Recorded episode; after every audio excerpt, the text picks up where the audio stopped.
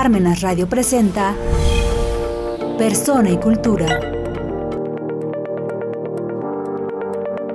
Pues bien, queridos amigos, vamos a empezar una serie de sesiones en las que vamos a platicar sobre un libro que me acabo de encontrar. Me lo regalaron y aquí pues yo le empecé a hacer las anotaciones, empecé a ver que estaba eh, es un libro, pues un poquito, digamos, como que políticamente incorrecto. Eh, pero además lo que pretende este libro es presentar una tesis, pues es polémico porque esta tesis que busca presentar pues es una tesis que es cero popular, es bastante impopular. Fíjense cómo se llama este libro. Se titula Cómo la iglesia construyó la civilización occidental ya el título nos está diciendo pues que es una tesis que va a decir eh, nos va a decir históricamente cómo la iglesia católica en el mundo occidental en los últimos dos mil años pues ha ido construyendo lo que hoy conocemos como el occidente civilizado. Eso es lo que maneja esta tesis. Entonces ya de entrada pues podemos ver que bajo las circunstancias en las que estamos pues esta es una tesis, un libro bastante, bastante eh, que navega contracorriente que va como los salmones contra la fuerte corriente totalmente anticlerical, antiiglesia que vivimos en los últimos tiempos. Y lo que vamos a hacer en esta serie que empezamos el día de hoy es ir abordando cada uno de los capítulos de este libro. Entonces, bueno, pues el día de hoy, sin más preámbulo, vamos a iniciar con el primer capítulo de este libro, cómo la iglesia construyó la civilización occidental de Thomas Woods. ¿Cuál es el primer capítulo? Pues como ya vieron ustedes en, la, en la presentación, en la invitación y en el título de esta publicación, pues vamos a ver hoy el capítulo 1, que es la iglesia indispensable. La iglesia indispensable, que es el capítulo de hoy. No quisiera, sin, este, antes de empezar directamente con este primer capítulo, no quisiera dejar de mencionar pues el prólogo de esta edición que yo tengo, que lo hizo el, entonces arzobispo de Toledo, el cardenal Antonio Cañizares. Eh, porque tiene una serie de elementos bastante interesantes y sobre todo bastante filosóficos, porque la defensa que él hace de, pues, eh, la defensa del reconocimiento de que la iglesia ha aportado mucho, incluso ha aportado más de lo que sus detractores pretenden el quererle eliminar, pues es, es, es, un, es una argumentación bastante, bastante buena. Y el, lo que en este prólogo el cardenal Antonio Cañizares defiende, pues es definitivamente que la iglesia ha aportado desde el punto de vista filosófico, desde el punto de vista cultural, muchísimo a la construcción, pues sí, de Europa, pero de Occidente en general.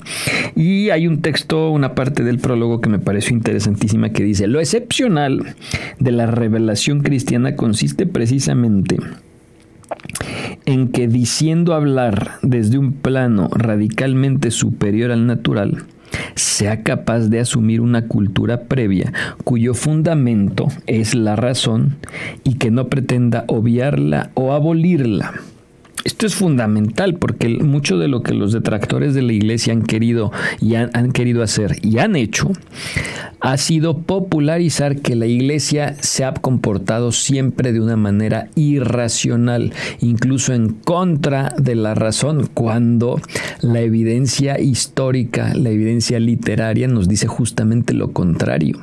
Y esto que dijo, que dice aquí el cardenal en este texto, pues es, es, más que evidente.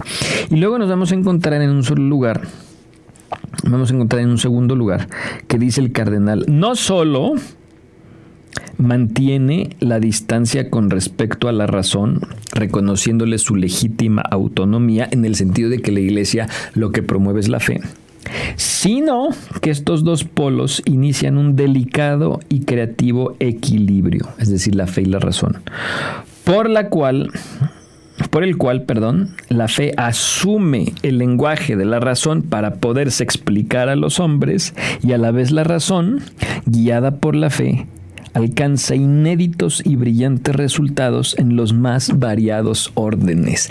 Esto en la actualidad lo vamos a ver reflejado, por ejemplo, en la famosísima encíclica de San Juan Pablo II, la Fides et Ratio, la fe y la razón, en la que se nos va a decir que la fe junto con la razón, pues son esas dos alas por medio de las cuales el ser humano, la persona, vuela y se eleva hacia la contemplación de la verdad. Bueno, aquí el cardenal nos lo dice en el prólogo y eso es una realidad.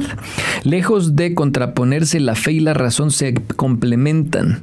Y a lo largo de la historia de la Iglesia Católica hemos visto que estas dos realidades en la práctica han llevado a realización esto que aquí se dice de forma teórica, la unión fe y razón cómo se ha llevado a la práctica, cómo la fe ha usado el lenguaje de la razón para explicarse a los hombres y cómo la razón ha utilizado, se ha, apoyado de la fe para dar creatividad y para dar este, resultados inéditos y brillantes en los diversos órdenes, bueno, pues es lo que nos va, es, toda, esa respuesta, pues es de lo que nos va a hablar Thomas Wood en este libro. Y este primer capítulo del que vamos a eh, tomar pie para nuestro, nuestra reflexión de hoy, el capítulo 1 se titula La iglesia indispensable. A mí me llama mucho la atención que, por ejemplo, la, la, portada de este primer capítulo, porque déjenme decirles, cada capítulo de este libro tiene una portada bien interesante. Dice algo que no van ustedes a escuchar en los grandes medios de comunicación, no lo van a escuchar en CNN, no lo van a escuchar en la NBC, ni ninguna de estas grandes cadenas internacionales, ni la BBC. Bueno, la BBC tal vez sí, en algún documental, pero fíjense, el capítulo 1, la iglesia indispensable, nos dice, aparece la imagen, una pintura del siglo XVI de un pintor llamado Juan Correa del Vivar, y aparece San Benito Abad bendiciendo a San Mauro. Y es que durante la Edad Media los monjes preservaron la tradición cultural del mundo antiguo. La orden de los benedictinos realizó una importante labor en ese sentido y su fundador, San Benito, por eso es patrono de Europa. Esta pintura la vamos a encontrar en el Museo del Prado en Madrid. Y entonces aquí empezamos a ver cómo el tema de los, de los monjes, el tema de, la, de las órdenes monacales va a ser fundamental para el desarrollo de la civilización cristiana. Eso nadie, nadie lo puede negar. Bueno, en ese sentido, pues el primer capítulo, la iglesia indispensable, pues lo que nos va a ayudar a desarrollar es el tema de cómo para que la Europa y el occidente que hoy en día vivimos tenga el orden, la armonía, bueno, Sí, el orden y la armonía. El desastre que estamos viendo es por grupos que están yendo en contra de la civilización cristiana, que llevaba orden, armonía y demás. Entonces, el orden y la armonía que se llevó a cabo, que se construyó durante dos mil años, se le debe a la iglesia y en muy buena medida también a los monjes, a los monjes benedictinos particularmente que fueron los grandes eh, protectores, los grandes preservadores de la cultura. Eh, ¿Qué nos vamos a encontrar? Pues en un primer momento, en este capítulo, Thomas Wood nos va a hablar sobre pues que él como profesor se da cuenta que al menos él en Estados Unidos sí ve de forma muy evidente eh, pues que hay demasiados prejuicios contra la iglesia y estos prejuicios se han ido diseminando en la cultura, en las universidades, de manera sistemática e incluso por, él dice, los, mis mismos colegas, mismos profesores. Él mismo dice que sus propios alumnos, que por cierto desconocen casi todo acerca de la iglesia, están bastante al corriente de la supuesta corrupción gracias a las innumerables historias de diversa credibilidad que sus profesores de instituto les han contado. Estamos hablando de una difusión, de una propaganda bastante eh, en mal plan, diríamos, eh, contra la iglesia. Y este capítulo que, que comienza así, después empieza hablándonos de que a pesar de todo ese ataque sistemático que sigue, que, que, está recibiendo la iglesia, hay que también dejar bien claro que muy buena parte de los católicos, sobre todo los católicos que viven bien su fe, pues son católicos que saben perfectamente bien creen, porque pues es también parte de la fe, la creencia, que la iglesia va a conservar su integridad, la integridad de la fe, hasta el final de los tiempos, porque es algo que dejó Jesús bien establecido en una de, de las páginas del Evangelio cuando dijo, non prevalebunt, es decir, las fuerzas de la iglesia non prevalebunt, no prevalecerán sobre ella, sobre quién, sobre la iglesia. Entonces, de alguna manera, desde la fe, se dice, se entiende, que el fundador de la iglesia, que es el mismísimo Dios, ya aseguró el triunfo de, esa fe y de la iglesia a quienes pertenezcan a ella.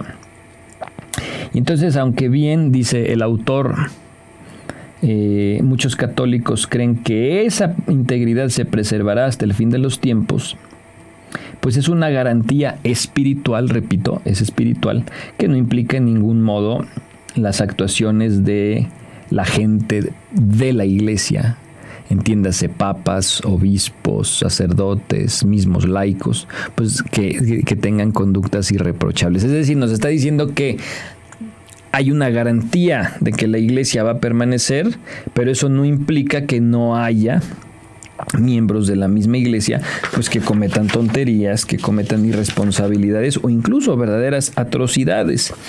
Y bueno, pese a todo esto, también hay que decir que pues para que pudiera hacerse esta mala propaganda de la iglesia, pues ha habido una sistemática promoción de eh, datos falsos a lo largo de la historia. Y lo que nos dice Thomas Woods es que los historiadores serios van a saber reconocer que aquellos datos falsos han servido de propaganda para darle una mala imagen a la iglesia y que los datos reales pues son muy diferentes a esos datos falsos que se promueven. Uno de ellos va a ser, por ejemplo, el famosísimo y polémico tema de la Inquisición. Aquí nos va a decir Thomas Woods que la Inquisición ya se sabe, sobre todo si somos serios en el estudio histórico de este fenómeno, de este dato histórico, eh, pues que la Inquisición no fue ni tan dura como se le ha pintado, y el número de personas condenadas por ese tribunal fue notablemente inferior. En este sentido, quisiera platicarles que pronto en, eh, aquí en mi canal vamos a tener en el, en el laberinto de los libros una referencia a, ese libro reciente que ha sacado un historiador argentino, Cristian Iturralde, sobre la Inquisición, cuya tesis es bien interesante, porque nos va a decir que la Inquisición no fue lo que, pues justo esto que acabamos de decir, la Inquisición no fue lo que se nos ha dicho en la historia. La Inquisición fue en realidad un tribunal de misericordia.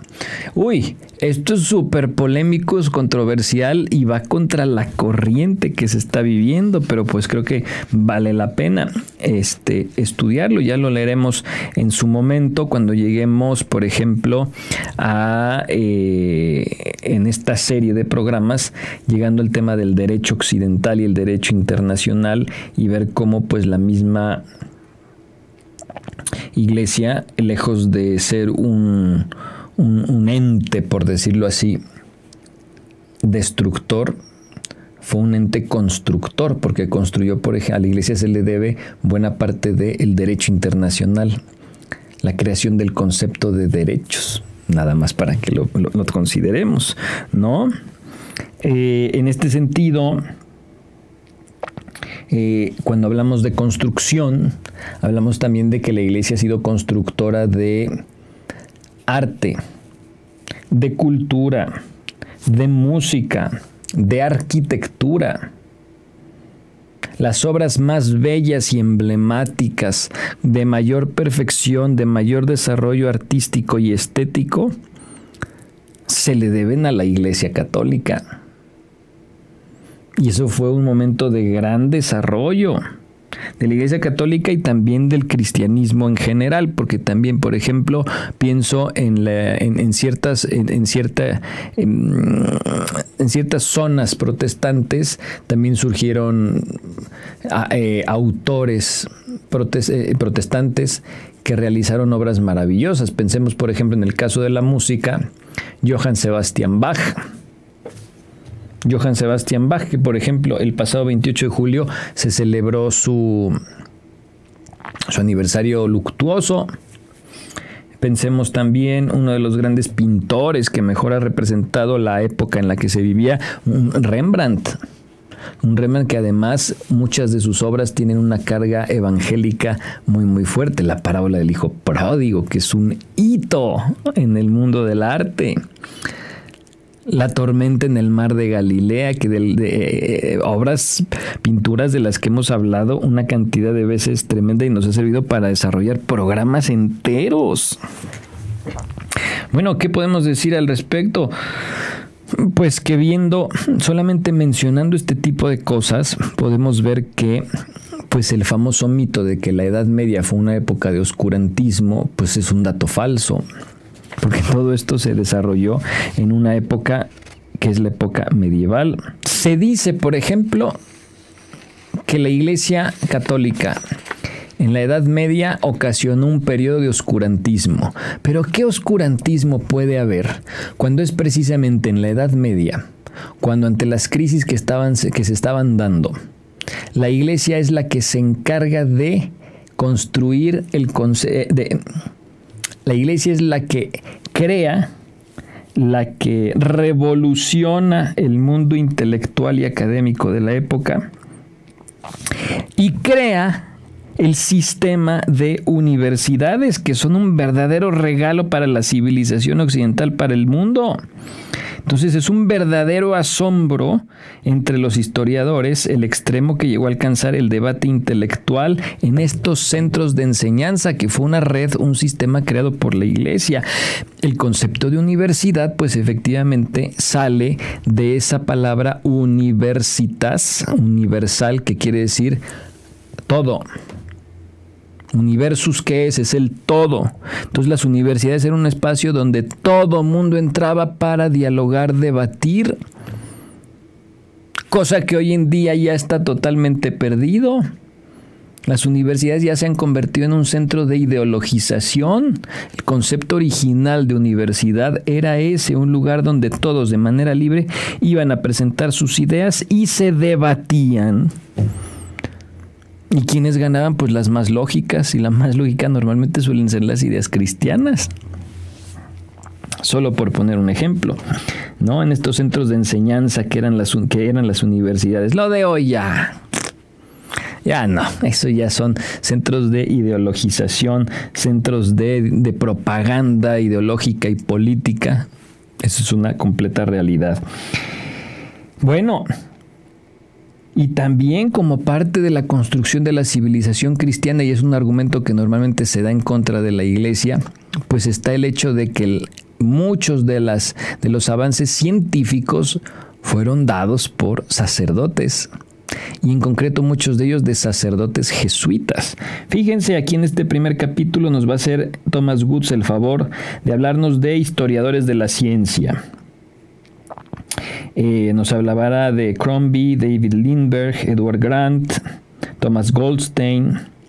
Eh, estos historiadores de la ciencia han concluido en los últimos 50 años que la revolución científica se produjo gracias a la Iglesia.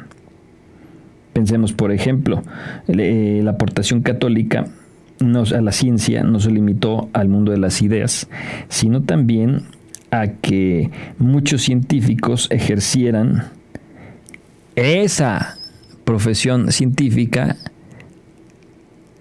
al mismo tiempo que ejercían su sacerdocio. Un ejemplo, toma Nicolás Steno, era un luterano convertido al catolicismo, y es a quien se le conoce como padre de la geología. El padre de la egiptología fue otro sacerdote, Athanasius Kircher. Pensemos, por ejemplo, que la primera persona que midió el índice de aceleración de un cuerpo en caída libre fue Giambattista Riccioli, un sacerdote.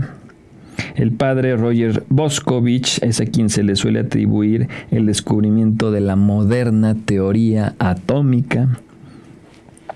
Y fíjense, la ciencia llegó a tal grado que la sismología, el estudio de los terremotos, eh, pues fue una ciencia dominada por los jesuitas, al grado que se le conoce a la sismología como la ciencia jesuita. Y esto no es todo, por supuesto. Se habla, por ejemplo, que de los más de, eh, de, de, los cráteres descubiertos mediante telescopio, de los cráteres descubiertos de la Luna, 35 de esos cráteres lunares llevan el nombre de científicos y matemáticos jesuitas. Entonces la, contribución de la iglesia, por ejemplo, en este caso a la astronomía, pues es abundante y casi nadie lo conoce. ¿No? Dice por ahí J.L. Haleborn, de la Universidad de Berkeley. Berkeley, que ustedes saben que hoy en día pues es una de las más neomarxistas que hay. Imagínense. Dice lo siguiente. Literal de su famoso libro The Sun in the Church Cathedrals as Solar Observatories. Dice en la página 3, la Iglesia Católica Romana ha proporcionado más ayuda financiera y apoyo social al estudio de la astronomía durante seis siglos que ninguna otra institución y probablemente más que el resto en su conjunto. No más para que nos demos una idea. Y en este sentido, por ejemplo, la importancia de la tradición monástica eh, ha sido fundamental, aunque no se le reconozca eh, como debiera. Todo el mundo, todo el mundo leído, pues sabe que los monjes preservaron la herencia literaria del mundo antiguo, eh, mantuvieron la existencia del alfabetismo, esto se lo debe a los monjes. Y en este sentido, pues vamos a ir viendo en los demás capítulos, pues cómo este, esta aportación de los monjes fue mucho mayor, ¿no? Eh, según un estudio en particular, en particular de este tema de los monjes, eh, dice literalmente también que a toda Europa los monjes proporcionaron una red de fábricas, centros para la cría de ganado, centros de investigación, centros de fervor espiritual, el arte de vivir, la predisposición a lo social. En resumidas cuentas, una avanzada civilización que surgió del caos y la barbarie circundantes. Sin duda, San Benito fue el padre de Europa y los benedictinos, sus hijos, fueron los padres de la civilización europea. Y vamos a dedicar, por ejemplo, en el capítulo 3, en el programa número 3, o sea, dentro de dos capítulos, solo un capítulo dedicado a la labor de los monjes, ¿no? En general. Y en este primer capítulo, pues tenemos que cerrar en lo siguiente que no solamente en el aspecto científico, matemático, ah, de, de, la, de la de del tema de la astronomía, pues los, los, la Iglesia Católica aportó demasiado, sino también en el derecho. El concepto jurídico de derecho internacional eh, eh, se le debe no a pensadores de los siglos XVII y XVIII como normalmente se dice, sino que esto surgió en el siglo XVI en las universidades españolas y quien creó este concepto y se le puede nombrar como el padre del derecho internacional fue un fraile, un sacerdote católico, Francisco de Vitoria. Y esto es reconocidísimo incluso en los preámbulos de la ONU. Cuando se habla de derecho internacional.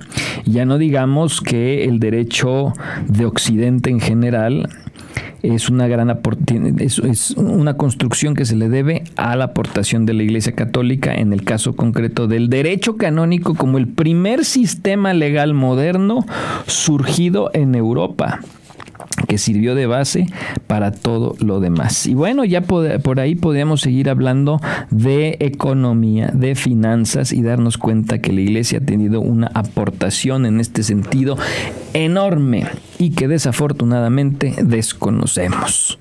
Queridos amigos, esto es un poco el primer capítulo que como bien dijimos es una iglesia indispensable y es indispensable porque no podemos dispensarnos, no podemos dispensar a la historia de reconocer que toda la gran aportación que realizó el cristianismo en este sentido para la civilización occidental, pues es un hecho innegable.